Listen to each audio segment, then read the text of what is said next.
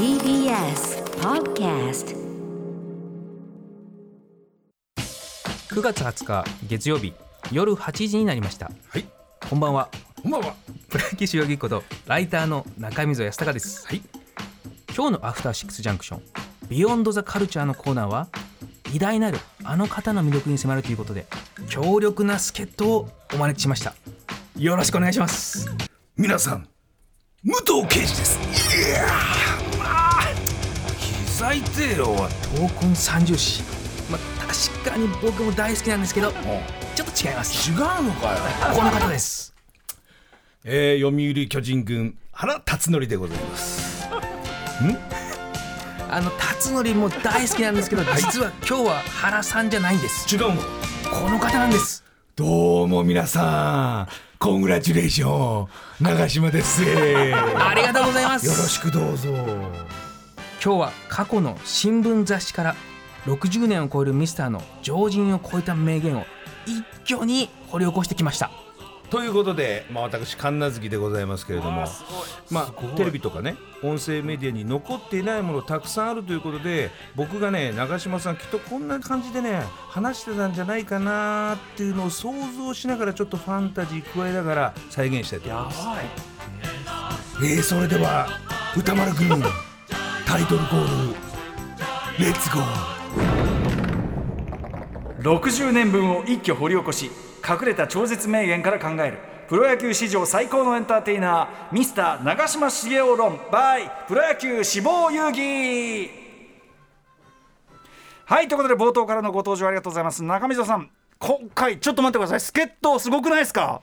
そうですねついに神奈月さんをお呼びしました、ねえよはい。く出てくださってということですよね。武藤も出るわ辰徳も出るわっていうねそうですね。豪華版でございましたけど。はい。はい、といったあたりで、あのまあ、前回実は前回の特集ですよね。そこから実ははい。スピンオフしたと言いましょうか、6月14日の特集で、えー、と超一流のその引退の証というねそうですね。引退の1年の話をするという、ねはい。中で、えープロ野球名選手の最後の1年の中であの貞岡さんの話のところですかねこれね。そうですね。貞岡さんのコラムでですね、はい。えっ、と当時新人の貞岡さんと、はい。えー監督になってたミスターの長嶋さんの、え。えー対談を、えー紹介しまして、はい。えーそこで紹介したのが、えーあの伝説のうん、貞岡初めてか？洋服着るの？ってことなんですけどもそうなんだね、はい。唖然とする貞岡さんにさらに続けるわけですもんね。そうですね。でこれはあのうん当時のテレビ映像が残ってるんですけど。あこれ映像ある。もはい、ただあの長嶋さんのコメントってはい。試合前試合後のちえ。えょっとテンションの上がった状態で残した、うんうん。あのまあ、記者の方々に残したコメントがすごく面白いので、なるほど。ええはい、今回はそちらの活字として残ってる新聞雑誌をもとにはい。中心に紹介したいなと思います。うん。あでもすごい。これ掘り起こしが必要な、ねものだったし、そうですね。そして同時にこのあのね「さだ洋服嬉しいかよろしく来て嬉しいか」ってあのくだりが、ま、映像で流れていたってのも衝撃です。残ってるんですねこれね。全視聴者全国民はどう見ていたのかそれをっていうね。さあということで改めて中水さんプロフィールご紹介、えー、熊崎君お願いします。はい。さあ今日もですね原辰徳さんが歌うあの名曲「どこまでも愛」こちらに乗せてご紹介させていただきますプロ野球志望遊戯こと中溝康隆さんは1979年埼玉県生まれ。ジャイアンツを愛しコロナ前は年間40試合を超える現地観戦。現在は全試合テレビ観戦を徹底するライター兼デザイナーです。2011年よりブログ「プロ野球志望遊戯」を開始。主な著書は原辰徳に憧れてビッグベイビーズの辰徳30年愛。そして今年はプロ野球名選手の引退前最後の1年にスポットを当てた一冊。その名も「現役引退」という本を新潮社から出版されました。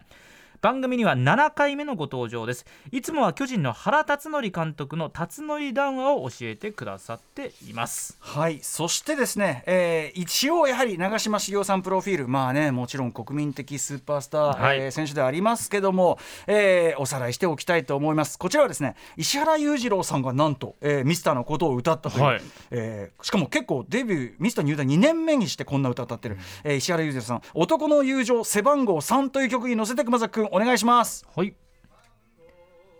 長嶋茂雄さんは1958年昭和33年立教大学から巨人に入団。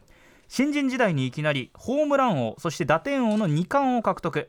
足も速く37盗塁を記録しリーグ2位の俊足でもありました。数々のタイトルホルダーとなり首位打者6回ホームラン王2回打点王5回 MVP も5回獲得。盟友の王貞治さんとともに巨人 V9 をど真ん中で支え観客も倍増。プロ野球の顔として国民的スーパースターになりました。引退翌年39歳の若さで巨人軍の監督に。1年目の75年は、えー最下位に終わるも2年目の76年そして翌77年は V2 の連覇。3位に終わった80年男のけじめで電撃辞任をし12年間の浪人生活を経て92年秋華々しく巨人軍の監督に復帰。数々の伝説的な名勝負に名言。そして先日の東京オリンピックでは聖火ランナーとして王貞治さん松井秀喜さんとともに希望の日をつなぎました。はいということで長水さん、はい。えー、といつもは辰徳談話ね、えーはい。本当に定期的に聞かせていただいておりますが、今回改めて長嶋茂雄さんミスターに注目された理由は何でしょうか？そうですねあの僕が79年生まれなんですけど、う大体あの第二次長嶋政権、まあ、2度目の巨人監督時代をリアルタイムで追ってた世代なんですね。ええはいはい、ただあのずっと少年時代から憧れた4番サード原が、うん。原辰徳さんが、えー少年時代に憧れたのがうん。長嶋さんだったとうん。いう流れからすごくあの歴史をこう後追いしてですね、あの長嶋さんのキャリアを調べて調べていくうちにこんなにすごい人だったんだなっていうことで、あのすごく興味を持ったっていう感じですなねる。ほどね。そうかはいそうかそうか、僕はねやっぱ割とあの王さんが本当にあの世界記録作るとかがドンピシャな世代ではい、で長嶋さんに関してはもうすでに、えっと、物心ついた僕物心物物なんていうの野球に興味を持った時点では引退された後にあのそれむしろ初年度監督初年度の最下位の印象がなるほど。それこそ新巨人の星の最初のところで、はい。あのすごいその年巨人が調子悪くて飲み屋で星飛雄馬が泣きながら酒を飲んでるというそういうそこの印象がむしろ強かったりしてなのでねちょっとそのだから長嶋あのミスタードンピシャ世代とはまたちょっと違う温度感かもしれないですよね、僕はねなる。ほどうん、え熊崎君どう私はそれこそ中溝さんより多分後であろうけども第二次の監督時代の、まあ後期ですよね、長嶋監督時代の後期の部分の印象ですから、まあ現役時代のこの実績とかっていうのを今自分で読んでみても、うん。まあタイトルを多く獲得したっていうのはもちろん知っていたんですけど37盗塁でリーグ2位の盗塁数、俊足とかってあんまりそのイメージが正直なくて、確かに、あそうなんだっていう気持ちにはなりました。そうですね。ミスター若手時代はめちゃくちゃ俊足でも知られてたので。あの新人の時にあの3割30本30盗塁のはい。トリプルスリーを達成するかと思ったらあのホームラン打って一塁踏み忘れて 29本リードでギリ逃してしまったみたいな、ある意味は伝説ですね。そうですね。うんまあでもねやっぱりあのーまあ本当に国民的スーパースターであることは知識としてというかね、うん。もうその感覚としては全然捉えてますし、はい。あとやっぱりそのなんていうんですかねアスリートとしてのその記録より記憶ってまさに、うん。なんかその、はい。単に能力だけではない魅力、うん。はい。その僕あのアイドルの定義あの実力を魅力魅力が凌駕してファンがそれを埋めるのがはい。講義のアイドルの定義だってたのそれ実は考えた時に長嶋さんのことをずっと考えてたんですよね。あれは何なんだってこう考えた時にやっぱ出てきた概念でもあって。なるほど、ちょっとそのなんていうんですかねその魅力の方がうん、魅力の方がとか魅力がすごくこうガッと出てくる感じってこれうんうん。やっぱりその発言の面白みだったりっていうのは当然あるわけですよね。そうですね。あの長嶋さんのキャリアの始まりとともにあのプロ野球界のメディア事情も大きく変わりまして、うんはい。長嶋さんの新人時代にあの創刊されたのが「週刊ベースボール」なんですよ。であのその「週刊ベースボール」でもあの初期の頃はもうほぼ長嶋特集で押すみたいな、はいはいあの表紙も長嶋さんで関東グラビアもゴールデンボーイの長嶋茂雄みたいな。なのであの長嶋さんからあの選手の談話っていうのがすごく多く残るようになりましてあ。それまで試合結果をあの残すスポーツ新聞等が中心だったんですけども、うんうんうん。あのまあ、その外側の、まあ、うん。コメントとか選手の何をもってプレーしているのかとか、うん。あのすごくこう広がった時代なのでそこにこう合致したのが長嶋さんの全盛期だったのかなと。メディアっていうところと常にここは一致してたわけだそうですね。ね。なるほどねまたその長嶋さんご自身もまあ皆さんご存知の通りとにかくサービス精神旺盛というか、うそこもありますよね。そうですね。あの、まあ、長嶋さんがな語るとなぜかこう普通のことを言ってんだけども印象に残ってしまうみたいな、はい。はいあのまあ後々紹介するんですけどあの英語と日本語が混じったような、ええ。あのコメントだったりとか。あとまああのし巨人監督時代のあの選記者を囲んだコメントだったりとか、うんあの言葉一つで一面の見出しを取ってしまうみたいな、うんうん。あの感じだったので、うんうん。まあ、今日はちょっとぜひそのミスターの語録といいますか、はい。言葉の力も紹介したいなと思います。まさに辰徳談話のもうねルーツ中のルーツというかそうですね。そういうことでもありますよね。辰徳があのヘッドコーチとして学んだのが長嶋さんの最後だった長嶋監督の最後だったので、まあ、そのミスターの DNA を継いだ男の辰徳という感じで、はい、その流れからもちょっとミスターにはちょっと注目したいなっていう感じですね。はい、はい。ということでそのねこれでもく名言の数々はやっぱりミスターが言ってこそあのまあグッとくるワードの数々でもあるのでね。これどうしようかなと思ってたらまさかのやっぱり神奈月さん。ね登場で まあほぼミスター憑依してという状態なのでこれはやってくれました、うん。ディレクター保坂さんもよくやってくれました。今夜は60年を超えるミスターにしか言えない超絶名言を一挙掘り起こしいたします。After Six Junction. 神奈月さんがやっぱり破壊力が。味があるな。えー時刻は8時12分です。TBS ラジオキーステーションに生放送でお送りしています。アフターシックスジャンクション。この時間は特集コーナービヨンドザカルチャーをお送りしております。ゲストはプロ野球志望遊戯こと中溝康隆さん。60年を超えるミスターにしか言えない。超絶名言から読み解く。長嶋茂雄論。今夜は現役時代から4つのパートに分けて時系列順にご紹介いただきます。まずはこちら。若きミスター20代の現役時代編はいということで先ほどもねもう彗星のごとくというかもうだ大学時代からもちろんね注目されてはい。るということですけど、はいどんな感じだったんですかミスターは？そうですねあの立教大学ですでにもう6大学のスーパースターだったんですけども、うん当時の事情としてはあのプロ野球よりもアマチュア野球の方がちょっと人気があるぐらいの感じだったんですね。はいはただそれがあの6大学のスターのミス長嶋さんのうん。こうプロ入りでちょっとまあ巨人への注目がさらに上がったと。そんなぐらいなんだ。はい、だだから要はそのプロや野球界のそのパワーバランスそのものを変えてしまったのが長嶋さんの巨人入りだったと。いう感じです。はいはい。うん。ちなみにあの当時はあの南海が濃厚じゃないかとかとも言われたんですけども、はいはいあの後々野村克也さんがですね、あの自分の本でですねあの時長嶋さんが南海ホークスに入ってくれたら、うん。プロ野球界も大きく変わってただろうとう。んうん。いう言葉を残すぐらいの存在でした、長嶋さんは。影響力が。はい。そしたらそうだよね。南海の存在感も変わっていただろうと。ですね。おそらく南海ホークスが巨人みたいな存在としてすげえな。すごいなイフがすげえ歴史の。へえわかりました。はいということで、えーとはい。早速じゃあ発言をあれですかね？そうですね。あの、まあ、先日の東京オリンピックで長嶋さんが聖火ランナーとして登場したんですけども、はい。うん。あのなんで長嶋さんが東京オリンピックにと思った方も多いと思うんですね。うんうん。ただあの長嶋さんと東京オリンピックっていうのはすごく因縁がありまして、はい。あの1回目の東京オリンピック昭和39年のオリンピックでですね、うんうんはい。あの後に奥さんとなる明子さんと出会ったんです。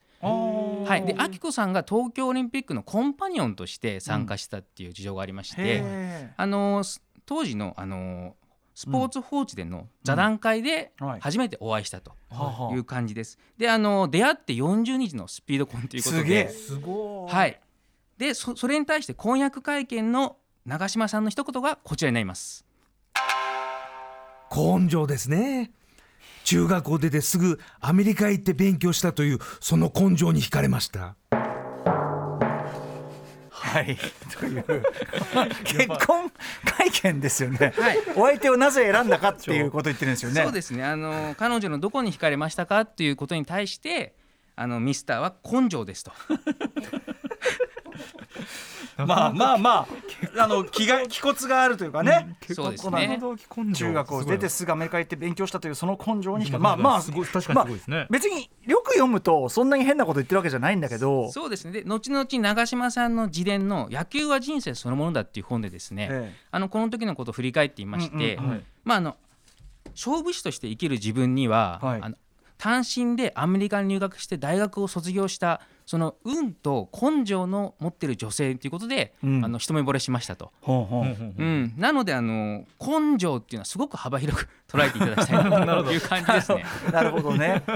あとやっぱその勝負師としてのっていうところがすごいですねやっぱね。そうですね。そこが先に行くんだね。あの長嶋さんももう本当にベタ惚れでして、はい。あの出会っって初めてデートに誘った時に、ええ。あの朝の6時に目覚ましかけたんですけども、うん。もう興奮して朝の4時に目が覚めてしまって、うん。あのもうしょうがないから自宅の前を掃除したと、はい。で大体200メートルぐらい道路をきれいにしてからデデートに行った自宅の前っていうかもうみ道 ね。通りねそうです通ね。り掃除して。そのぐらいもう惚れちゃって、うん。あの電撃婚になったので当時のマスコミでは、ハリケーン長島っていうあだ名がつくぐらいの、はい。あのもう周りもびっくりした結婚でしたね。それ。ぐらいのいスピードきなり持ってっちゃったっていうね、へあーこえでもやっぱすごいね。他の人がやっぱ結婚会見でなぜね選ばれたんですか？根性ですってなかなか出てこないもんね。そうですね。さすがであの奥さんはですね、うん。英語もスペイン語もフランス語もペラペラでしてうんもしかしたら後にミスターが、うん。あの英語混じりの日本語を喋るようになった一つのきっかけが奥さんなんじゃないかと。なるほどなるほど。確かに。でえーあの、第一次のミスターの英語ブームがですね、はい。大学2年の時にあのマニラでアジア野球選手権がありまして、はい。ええそこから帰国したらなんか長嶋さんの言葉に英語が混じり出してるぞって周囲が気づき出したみたいな。うんうんうんうんうん。でそれからさらにこの奥さんと結婚して、うんうんうん。もう今のミスター語が完成したんじゃないかっていう仮説がなるほど立てられます、ね。割と初期にだからその感じはね出来上がったっていうかねうんことなんですかね。そうですね。はいはい。さあじゃあ重要なねことでございましたご主人との結婚ね。そうですね。さあそして。続いていきましょう。続いてこちら。ON で絶好調 V9 時代編。はいということでまあもうねあのー歴史的な時代でございますが、はいえーいかがでしょうか？そうですね。あの V9 っていうのはですねあのこの明子さんと結婚した年から始まってるんですね。あーすごいすごいだからまさに勝利の女神的うんうんうんうなん。感じでした。でですねあの、まあ、1965年から1973年まで9連覇というこの前人未到の勝ち方をしたんですけども、当時のですねあの、まあ、長嶋さんの言葉の特徴としてはジョージじゃないの Mister English と呼ばれる、 Mister English はい Mister English。あの発言も多くてですね、えあの1970年、えーまあ徐々に時代がですねあのうん。野球用具も進化してですね、うん。耳当ての耳当て付きのヘルメットが徐々にこう広まりだしたんですね。はいはい。でその時に長嶋さんも使ったらどうですかっていうふうにうんうん。言われたらしいんですけども、うん。その時の記者に語ったミスターの一言がこちらです。耳を塞ぐとフィーリングが狂っちまうよ。バッティングイズリッスンですよ神奈月さんのスキルもね あるからね。やっぱ神奈月さんって。ちなみにですね長嶋さんのモノマネは若い時と60代になってからでこのは喋るスピードが違うらしいんで、確かに。その辺も。喋るスピードと高さも変えてる神奈月さんそうですね。さっきすごい低かったもん今の、うわーすげえ 芸術ですね。ちょっとそれ、はい。それ踏まえてまた聞きたいな、これからもね、うんえっ、と耳を塞ぐとなんだっけバッティングが狂ってしまうと。狂ってしまうと。でその後がすごかったねバッティングイズフィーリングリスニング。リスンですね。ババッティングイズリスンバッティングリスンまあ文法めちゃくちゃあるからバッティングイズリスンそうですね。あの当時のですね阪神の田淵さんがですね、はい頭にデッドボール食らいまして、うん。それでちょっともう耳当てがないと危険なんじゃないかってうんうんうんいううん。球界の眺めもあったんですけども、まあミスターは引退まであのヘルメットはあの耳当て付きなしで過ごしました。えー本当にじゃあ、うんうん、はい、でですねあのこのヘルメットはですねミスターだけ大リーガー用のスウェーデンの艶消しヘルメットを使用していまして、はあはあ。の要はその国産品よりも大きめに作られていますので、はい。あの思いっきり空振りするとヘルメットが吹き飛ぶと、うんうん確かにそのね写真とかそうですね。なんかそのはいうんうん。見ますね、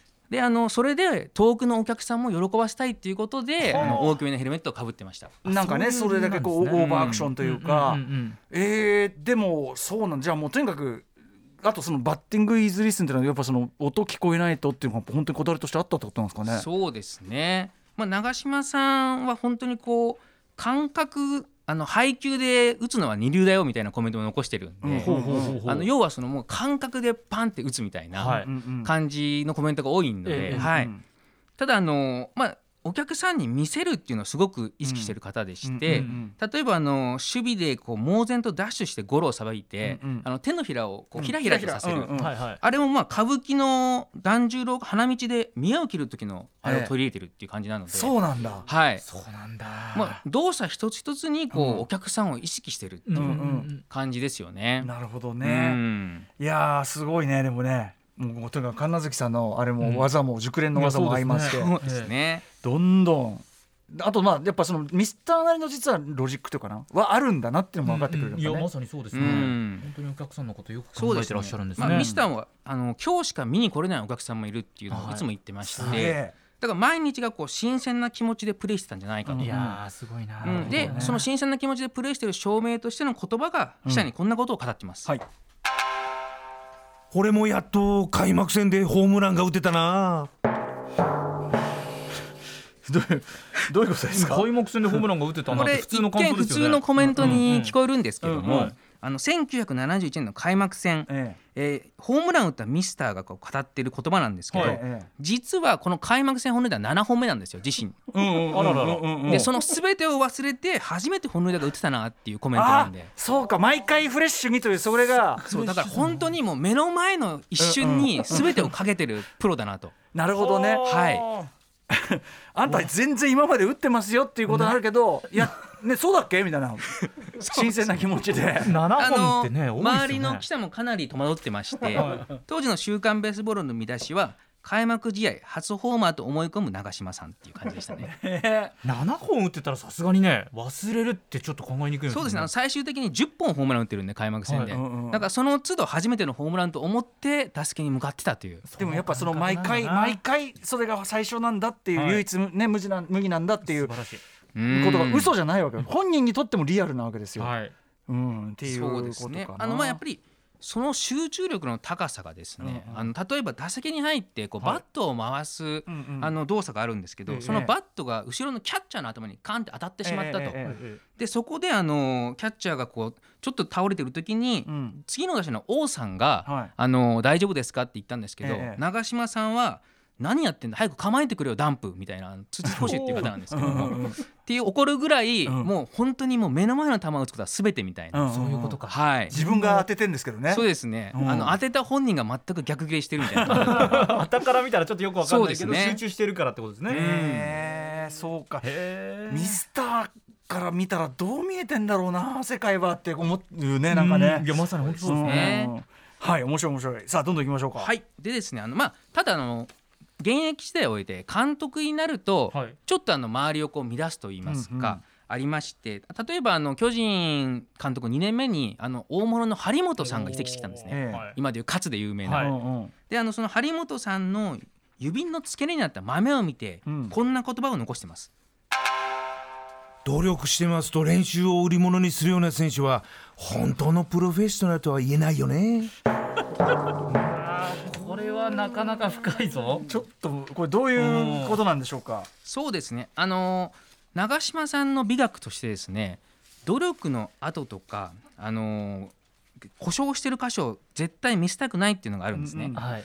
であの、まあ、監督としてあの1年目は最下位に終わったんですけども、うん。あのまあ王さん一人が孤立している状況だったので、うん。打線の中で、うん。なんとかあのもう一人、まあ、現役時代の自分のような役割をしてくれる人が欲しいと。うんいうことで張本さんを迎えまして、であの張本さんね当時練習しないっていうふうにも言われたんですけども、うんうんうんそこを長嶋さんが見抜いていや実は張本選手は練習してるんだよっていうことに対しての一言ですね。あそういうことなんだ。はいだから張本さんを叩いてるわけですね。これはそうですね。なるほどね。そうかかそうかそうか。これはでも割とこうなんかミスターのピリッとしたところが出てますねちょっとね。そうですね長嶋さん風のまあザ・ダンディズム的な、うんうんうんあのーまあ怪我をしてテーピングするなら観客の見えないところにしてくれみたいなうんうん。そういうことも残しているので、だからこれ常にやっぱりでもお客さんから見てどうかお客さんが楽しめるかどうかのみを考えてるというか。そうですね。まあ、常にあのファン第一主義といいますか、はい。はいうん。あのそのそこはもうやっぱ選手でも監督でもブレてないっていうのはありますよね。うん。うん。あのだから三振をするんであれば、うん。見逃し三振なくても論外だと、うんうんはい。思いっきり空振りしてはい。客を盛り上げてこそのプロだろううんみたいな、うん。うん。ヘルメットとしてね。そうですね。そういうことうか、んここはですね本当にもうずっともう何十年間もう選手監督時代と一貫している美学ですね。うん。はい。これはでもなんかこう人前に立つ身としてはちょっと学ぶべきところかもしれないですねいやこれはうん。ね。そうですね。そうです。さあそして行きましょうか。そうですね、はい。その後はですね、あのまあ80年にですね、まあ、監督を辞任しまして、うん。そこからですねなんと12年間のこう、うん。浪人生活といいますか、はい。まあ、充電期間とも言えるんですけども、うん。まあ、この間はですね長嶋さんはこうビッグイベントを見て回ったりとか、うんうん。まあ、あの有名な「ヘイカールの」あの言葉とかですね、リポーターとして残しまして、まああの中島さんって意外とビッグイベント好きなんですね。うんうん。あのマイク・タイソンを3年間ぐらい追いかけたりとか。であの自分の自伝ではですねあのカール・ルイスよりも実はベン・ジョンソンの人生に興味があるんだみたいな。っていうのも僕はアウトロー的な気質があるのかもしれないねっていう。あって思った時に長嶋さんがなぜこれだけ多くの人に愛されるかと思ったんですけども、うんうん。やっぱりこうメインカルチャーのど真ん中にいながら、うんうん。そういうこうアウトロー的な感覚も捨ててないっていう、うんうん。なんか長嶋さん特有の、うん。ここはやっぱ長嶋さん嫌われないなというかみんなから好かれるなっていうのは思いましたね。うんうんうん。うん。なるほどね。へえ、そうでその12年間のじゃあその浪人時代を経て、はい。一体どうなっていったのか言ってみましょうかね。はい。TBS ラジオからお送りしています。アフターシックスジャンクションです。プロ野球志望遊戯ことライカーの中溝康隆さんに60年分を一挙掘り起こし隠れた超絶名言から考えるプロ野球史上最高のエンターテイナーミスター長嶋茂雄論と題して語っていただいております。続いてこちらです魂の熱血指導炸裂第2期監督時代編。はい。だいぶ監督としてもでもねこれは板についてきた頃というか第二期はね。そうですね、まああの毎年のようにいろんな球団で長嶋監督復帰待望論が出てたんですけどもそうですよね。その全てを断って92年秋についに巨人から戻ってきてくれないかっていうラブコールに答えたんですね。うんうん。であのまあこの頃はですねあのちょっとチーム自体が世代交代にの時期に入ってまして、はい。うんあの中畑さんももう引退してますし、篠塚さんとかもベテランですしあの看板の原選手も辰徳ももうすでに現役晩年に近づいてたんですね。あということでですねまああの同時期にドラフトで松井選手を引き当たりしたんですけれども、うんじゃあその時に長嶋監督がその主軸を張ってた原辰徳に何を言ったかっていうことでこちらを聞いてください。いいか原金玉を中心にして金玉の右側で跳ねるんだよね。ー待って。何何を何何を意図しておっしゃってるんですかこれ 何の話してんの？何これ？これはですねあのまあ長嶋さん特有のバッティング理論なんですけども。バッティング理論の話これ。あの当時ね原辰辰徳がですねもう結構打撃不振に陥ってまして、はいはい。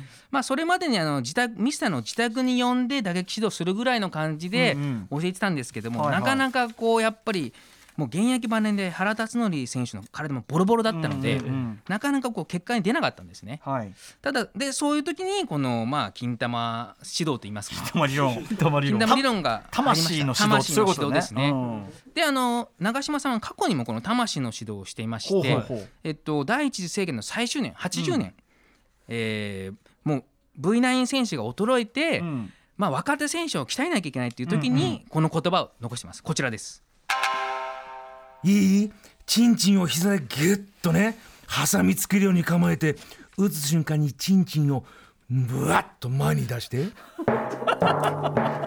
何これ？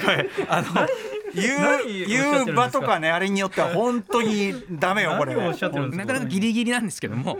あの、まあ、当時の長嶋茂雄っていう存在はですねあの選手にとってはもう神様みたいな存在でして、まあ、あの長嶋さんなりに若手選手のもとに降りていく時に、うんうん。まあこういう言葉を使ってまああのまあ親しみやすいと言いますか。なるほど。降りてってあげてるそうです。例えば79年秋の伊藤キャンプっていう若手を鍛えたキャンプでは、あの風呂場に全裸で飛び込んでおフルチンのまま柔軟体操をして笑わせたみたいな。なるほど。体を張ったそうですね、まあ、そういうコミュニケーションも取ってあのー若手選手の中に飛び込んでいく長嶋さんっていう感じなので でもさチンチンを膝でギュッと挟みつけるように構え打つ瞬間にチンチンを前に突き出してってこれ絶対この言葉からイメージするポーズ絶対うまくいかないよこれ。どどう感じるんですかね若手陣さっきの球はまだねなんかその軸の話してるんだとしたらまだまだ分かんないじゃないけどその打つ瞬間にチンチンを前に突き出す絶対これはただですねあのー擬音語の多いイメージなんですけども、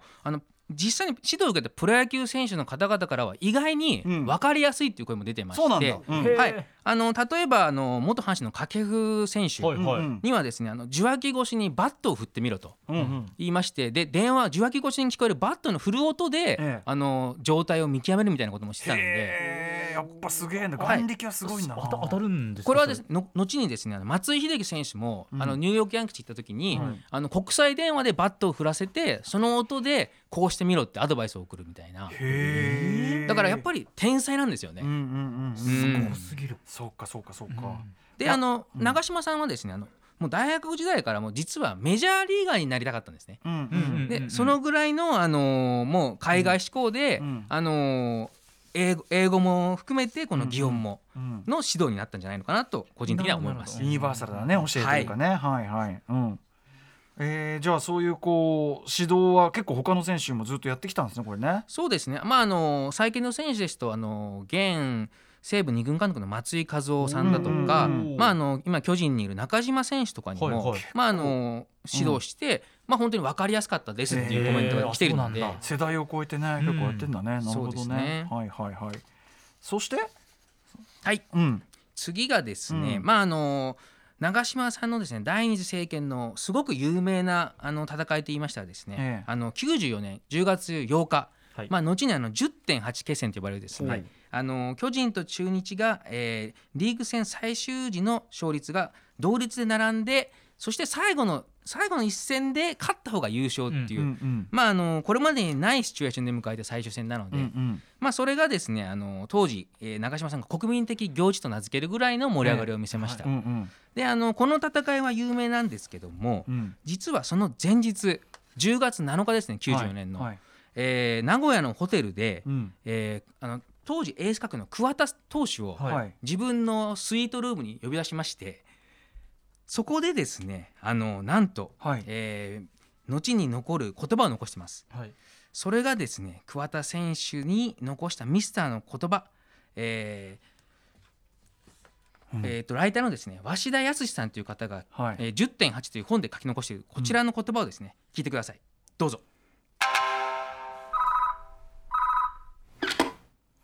はいはい。おお、ケンちゃん。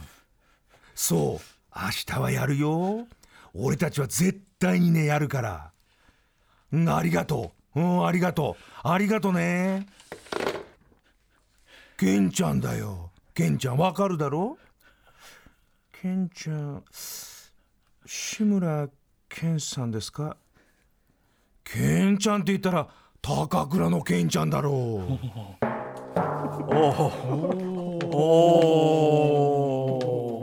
へえそうこれはですねあの桑田選手を部屋に呼んでまあちょっと野球の話をしている時にこう電話かかってきたので、うんうんうん。突然のケンちゃんからの電話っていうことですね、ケンちゃん。そうですね。え高倉健さんとはじゃあそんぐらい親しかったんだ。そうですね、うん。あのーただ桑田さんからしたら、うん。あの翌日自分がどこで投げるかっていうのを知りたくて、え部屋に呼ばれてるので、まさかのケンちゃんって誰って言われても せめてまあ志村のケンさんですかって答えるのが精一杯だったとでミスターもやっぱケンちゃんだよケンちゃんっつって。そうです。ね、まあ、やっぱりちょっと電話け高倉健さんからの電話ちょっと浮かれてしまったようで、はいはいはいまああのこの後、まあ桑田さんがどこで投げるんですかって聞いても、まあうん、しびれるとこだよね。しびれるとこ。で具体的な場所を言わずに部屋に返したというはこれは高倉健さんもちょっと罪なことをしましたね。そうですね、まあ、これがですねあの、まあ、平成休止に残るケンちゃん問答としてですねちゃん問答いまだにこう語り継がれているっていう感じですよね。えー面白い。これちなみにあの10.8ははい。結果はどうだったんですか、そうですね。あの巨人が勝ちまして、はい。なんと胴上げ投手は桑田さんでしたね。しびれる場面はそこしびれる場面で。しっかりとしびれる場面っていうのを回収して、ええ。ハッピーエンドを迎えたっていう。なるほどね、はい。よかったよかったこれは。よかったよかった。いやしかしなんか全てのスケールがやっぱ一回りも二回りも大きいからね。とね。うん。そう想像を超えてきますね。ケンちゃんだよケンちゃん、って。まあ、長嶋さんはですね本当ビッグネームの方とすごく仲が良くて、うんうん。はい。まあ、あの最初に出てきた石原裕次郎さんとも、あのし昭和37年に、はい。あの一緒にニューヨークに正月に旅行してるぐらいの仲なんで。まあ、当時のスーパースター同士だもんね。そうですね、あうん。のプライベートの旅行のはずが記者が駆けつけても大量の記者が日本から同行するみたいな、そうなっちゃうかその二人だと。ねなるほどね。夢があるねちょっとね、そうですね。昭和史でございます。はい。さあ行きましょうか。はい。60年分を一気掘り起こし隠れた超絶名言から考えるプロ野球史上最高のエンターテイナーミスター長嶋茂雄論。最後はこちら。時間の限り怒涛の心温まる名言編今回長水さんねい。っぱい掘り起こしていただいたんで、はい。とにかくまあいっぱいあるんですよね。無限にあるわけですよねこれねそうです。ね。本当にもうどれを紹介しようか迷うぐらいの名言が残ってますので、あと神奈月さんの読みがやっぱ当然のことながら絶品っていうかそうですね。いや無限に聞いてたいよねこれね。本当にあの活字でしか残ってないコメントも多いので、あの神奈月さんによって本当にこうリアルな長嶋さんが体験できてるのはすごく貴重だと思います。そうですね。あありがとうございます。改めてね神奈月さんね。じゃあ行きましょう時間の限り。はい、まああの先ほどの10.8があった年のはい。94年なんですけども、えーこちらはですね、まああのホテルに帰ってからの長嶋さんの遠征先の残した談話になります。どうぞ。昨夜もね午前2時には寝て午前5時には起きましたからね。5時間も寝れば十分ですよ。これさすがですね。これはなんかそうですね。これは暗算シリーズと言いますか、ええあのよく聞くと計算をナチュラルに間違ってる長嶋さんという。うん。実際には何時だったんですかねこれはね。そうですね。まあ長嶋さんって結構朝早起きのイメージもありますので、あ掃除しちゃうからね。そうですね。そうですよね。だからこのこの長嶋さんの遠征編といいますか遠征談話編というのはやっぱり記者の方も結構拾い始めましてですね、はいはい。まああの第二次政権の途中から結構多くなります。うんうん。でですね例えばナイトルーティーンについてですね翌ええ。95年にもこんな談話が出てます。どうぞ。昨夜遅かったホテル帰ってシャワー食べてうどん浴びたらもう12時でしたからね。これはねしょうがないっちゃしょうがないけどね。そうですね。まあうどんを浴びてるのかっていう。いやまあまあうん。シャワー食べてうどん浴びて。うん。結構ね味わい深いコメントですよね。もう味わいたいっていう感じですねまさにね。そうですね。ちなみにこのさあのミスターのこの発言の感じっていうのが、メディアにこの感じで注目されだしたのっていつ頃なんですか、そうですね。あのやっぱりこう報道を見るとやっぱり選手時代の最初の方はスーパースターなので、はい。結構まともな王道の報道が多かったんですよ。ね、はいはい。あんまりいじる存在じゃなかったでしょね。それがですね晩年現役晩年70年代ぐらいになると、うん。結構チョンボの張さんみたいな、うんうん。あのおっちょこちょいなこうイメージのエピソードが結構増えてきます。うんうん。あの例えばあの現役時代に打撃練習を必死にして、はい。こうお風呂に入っちゃったんですね試合前に。うんうん。でそのままお風呂に入って帰帰ろうとしたみたいな。で周囲が「試合はこれからですよ」みたいな。なんかほんと可愛いんだよな、ね。でその頃から結構あのチョンボの調査エピソードが増えましてうん。であのただあの第一次監督時代まだ長嶋さんも30代の後半からはい40代前半だったので、結構やっぱりこう面白コメントよりかは、はいはい。げ激高して怒るみたいな感じが多くて、例えばある試合ではもう壁を蹴って足怪我しちゃってええ。代わりにマネージャーに「お前蹴ってくれ」みたいな。あそんな感じだったそんな感じだったんですよ。怒るにしてもお前蹴ってくれ、怒るにしてもでもやっぱ一味ありますね。そうですね。ああそうだ。だからなかなかこう第一次政権はうん。あんまりこう面白コメントっていうのも少なくて、はいはい。でそれが変わり始めたのがやっぱりこう12年間の充電期間というか浪人生活ですよね。ええこの時にそれこそあの下の世代というか僕ら世代までうん。長嶋茂雄さんイコール面白いおじさんみたいなものが定着しまして、あのーテレビでも結構あの長嶋さんの、うん。あのリポーターとしての面白発言を集めた特集とか、うん。でそれをあのビートたけしさんが徳光さんがいじるみたいな、うんはいはいはい。結構あったりしたので。そうかそこでか。なるほどそのね12年間が大事そなんだうか喋り仕事が当然ね多くなったわけだからね。なるほであの当時ですね82年にですねプロ野球チンプレー好プレーっていう番組が始まったりとはいはいはかこう野球の報じ方が徐々にこう80年代に変わりだしてるんですね。うんうんうん。そこでこうあのアンタッチャブルだった長嶋さんをちょっと面白くいじっていいんじゃないかみたいな雰囲気もできまして、うんうんうんまあ、そこに至ってからの90年代のミスターかなとはい思いますね。なるほどね。でそういうこうサービス精神あふれるコメント、うん。でもなんかちゃんと先ほど伺ってるとでもはい。ちゃんと野球人としてそのそして勝負師としてのなんか鋭いなんていうのかなみやっぱミスターなりの美学っていうか。そうですね。ね教授みたいなのがやっぱあって、だからそこはやっぱ辰徳っぽいっすよねやっぱね。そうですね、うん。あのまあ辰徳イズムのやっぱり元の DNA ははい。ミスターなんじゃないかなっていうのを今回資料見てて気づきますよね。なんか若干理不尽なこと言ってるように見えても、はい、なんかあと許せる感じとかも含めて、そうですね。いやー素晴らしいですね。じゃあちょっと心温まる名言まだ行きましょうか。はい。ではですね長嶋さんのダンディズムにちょっとついて触れたいなはい。ということですね、こちらが1996年に記者に残したコメントになります。どうぞ。冬はブリーフですけどね。夏は風通しのいいトランクスですよ。ええ。えー普段はねコットンでここ一番ではシルクのを履きますよ いやーこれはありがたい情報をいただきましたね。こんなことまで言ってくださるってそうねですね。いつか自分もシルクのパンツを履く男になりたいなっていう。ここ一番って何？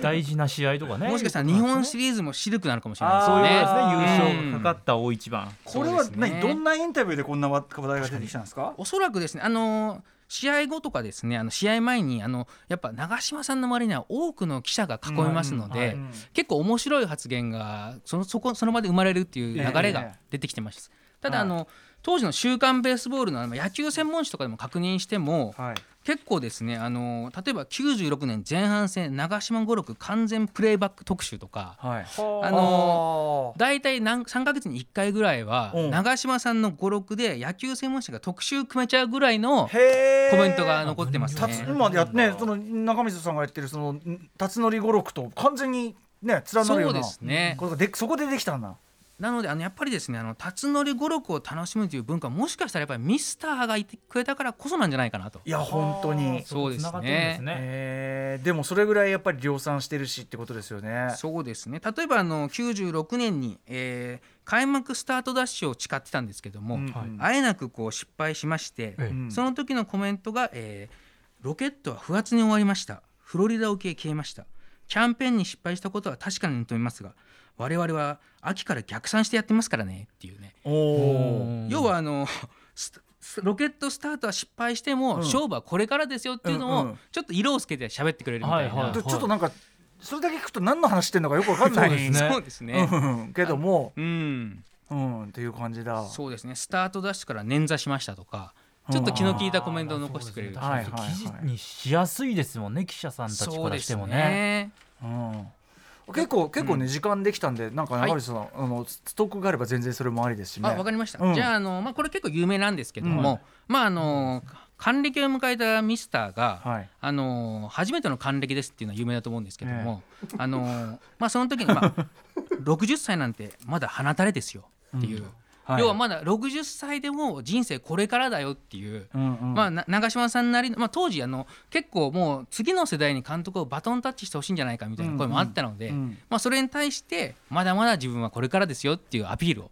したコメントですね。うん、でもなんか実感できますけどね。僕今52ですけど多分60全然鼻垂れだと思いますけどね。この調子でいったら。ね。そのもんでしょう。それはね。でもまあミスターが言ってますからねこうん。れそこまでね。やっぱ誰が言うかは大事ですね。あとやっぱその初めての還暦ですもう一貫してますねさっきのねあのホームランとね。そういうことですよね。そうですね。還暦はもう新鮮なものと捉え開開幕戦でホームラン初めて打ったと同じことで常に。そういうことですね、うん。その場その場を生きていると。であの結構ですね監督後期のコメントってなかなかこう取り上げられないことが多いんですけども、ほうほうほう。例えばもう2000年もう本当に監督最後のから前年になるんですけども、はいこの時広島から江藤選手っていうんうん。う方が引退し、はい。あの移籍してきまして、うん。あの背番号33を譲ったんですね。はい。うんうん。でこの時3番を復活させた長嶋さんが熱血指導をしました江藤さんに。はい。うん。その時のコメントが「突っ込まないで55見逃す時も体重を右半分に乗せておけ。プッシュじゃないよ。右足をパンパンパンと使うんだ」さっきの感覚的指導がね。そうですね。この55ってなんだろうなっていう。す。かはい50そのあれかな同じ重量50-50的なことなのかな？おそらくなんですけども体重を左右均等に乗せておくってことがうん55なんじゃないかと。うんうんうん。いうのもただこの正解は分かんないんですけども一応こんなふうに思いました。はい。でもそのパンパンとみたいなことがやっぱその分かる人にとってははい感覚がつかむことは大事なんだろうから。そうですね。ね。この年江藤選手はあの優勝を決めた試合で同点満塁ホームラン打つっていういい。まだに語り継がれる活躍をしているのでやっぱりこう長嶋さんの指導っていうのはやっぱり魔法かかるんだねそうですね。最近ではあの丸選手に指導してでスランプを脱出したみたいなニュースになったりとかうんやっぱりこうプロ野球選手がするとちゃんと分かることを言ってんだなっていうのが伝わりますよね。やっぱそうだよな。感覚のその細かい部分は分かりやすい言葉というよりその感覚的な言葉の方が実は伝わったりみたいなケースもあるでとしょうしね。か僕我々から見ればトッピングに見える表現も、うん。うんねトップアスリートっていうかそのその最前線でやってる人からすれば、あああのことねみたいなのが。一つのなんかきっかけとしてねそのあ確かにチンチン前出した方がいいやみたいな。確かに確かにみたいな。そうですねその繊細な感覚なんでしょうね。うん。でですねあの長嶋さんよく現役時代からやってたのがあのシミュレーションを頭の中でしてから大勝負に臨むっていうのをやってたんですね。はい。例えばあの天覧試合でのサヨナラホームランいまだに語り継がれる昭和34年のホームランなんですけど、その日も試合の朝にうん。スポーツ新聞を自分で買いに行って、で新聞にマジックで長嶋サヨナラホームランって書いてマジかさらに監督のコメントも勝手にこう長嶋君打つと思ったよみたいなコメントを書いてええイメージして試合に臨むみたいな。すごいねだから半端ない作り込みのイメージトレーニングをしてすでに勝負に臨むって感じなんですねあ。さっき言った集中力とも通じるけどそうですね。そうですね。で、あの日本一になった94年はい。で、あのその時にあのシミュレーションについて記者から聞かれてですね。まああの僕は寝る前に必ず翌日の試合の勝利に向けたシミュレーションをやるんです。え、負けちゃうこともあるんじゃないかって？うーん、そうですね。そういう時はおしっこして寝ますっていう。それぐらいの感覚ね大事なんでしょうね。そうですね。まああの失敗したらおしっこして寝てしまいみ負け。のイメージは引きずらないむしろねそうですね。これも大事かも切り替えてっていうことですねうんでも確かに成功のイメージはいをまず浮かぶっていうそれがないとほらいいわゆる勝てる気がしないっていかさそううですね。勝てる気がしない状態になっちゃうとこれ何やってもダメだこれでも結構何でも言えるあのレコーディングとかにも言えるあのなんかうまくできる気がしないモードになっちゃうと絶対ダメでいや確かにうん本当そうですね。そうですね。うまくできる感が入ってることが大事うんで長嶋さんはですねその常に勝利をイメージするっていうのは、はいもうあのー全ての言動に共通してまして、はい。例えばあの96年あの11.5ゲーム差を逆転したメイクドラマって流行語になったんですけども、この時に残したセリフがこちらです。勝負は家に帰って風呂に入るまで分かりません。そうそうかな。これは深いですよね。うん。ちょっと待ってすげえ深い。勝負は家に帰って風呂に入るまで分かりません。よくあのね下駄を履くまでとか言うんですけども、はい。うん。中島さんの場合は試合が終わってさらに家に帰って風呂に入るまで終わってないよっていう。ほうほうほう。つまりそのそうやって落ち着いてみて初めてその試合の本質が分かるみたいなことかなそれって。そうですね。なんかこうこれはですね自分も常にこう頭に置いてこう原稿を書いても、はい。それがこう納品して終わりじゃなくて、はい。もう世の中に出て自分が風呂に入るまで分かんないぞっていうのを常に心に留めてますからね。まあはい。だからちゃんとだからそのやっぱやっぱそのハイな状態だけでは判断できないよってことだよね、言っちゃえばね。そうですね。いやこれでも結構正しいかもなやっぱ面白いね。一瞬さ、はい。ん？ななんなんなん？ってなるんだけどよく考えるとあ深いかもって感じがこうちゃんとするっていうかね。単になんかこうふざけたこと言ってるわけじゃない。きなり深いことやってもやっぱ難しいからこうえって思わせることが大事なのかもしれないですね。そうですね。あの長嶋さんのそのシンプルなんだけど深いっていうことはい。が結構ありまして、うん。例えば第二次監督復帰直後初めてのキャンプですね、うん。93年2月1日、はい。ミーティングで第一声こう言いました「さあおはよ いいなさあおはよう。いいな記者の方もですね選手も復帰した長嶋さんが何を言うかって身構えてたら、うんはい。これが出てきたのであ深いぞと。いや深いね、さあおはようかと。さあおはよこれはですねあの未だにこうシーンは分かんないんですけども、うんうんあのなんだか知らないけどミスターが戻ってきたぞと思わせるのは十分な、う。はい。うん挨拶でしたね。いや本当ですね。だしなんかニュアンスは伝わるよね。なんさあ。うん。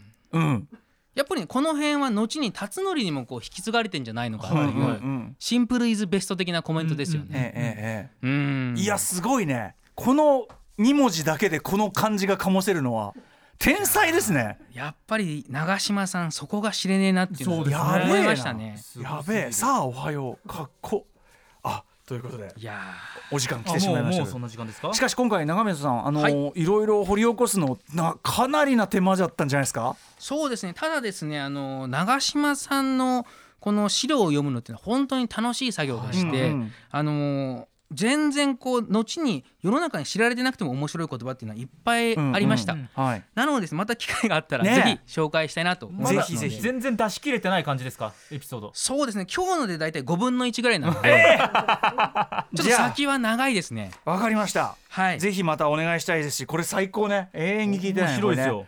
はい。といったあたりで本日は長嶋さんの名言をね掘り起こしてえー聞いてきました。神奈月さんもありがとうございました。ね神奈月さんの読み絶品でしたね。ほんとすごいわ。そうですね。はい、えー最後にぜひ中水さんからお知らせごとお願いします。はい。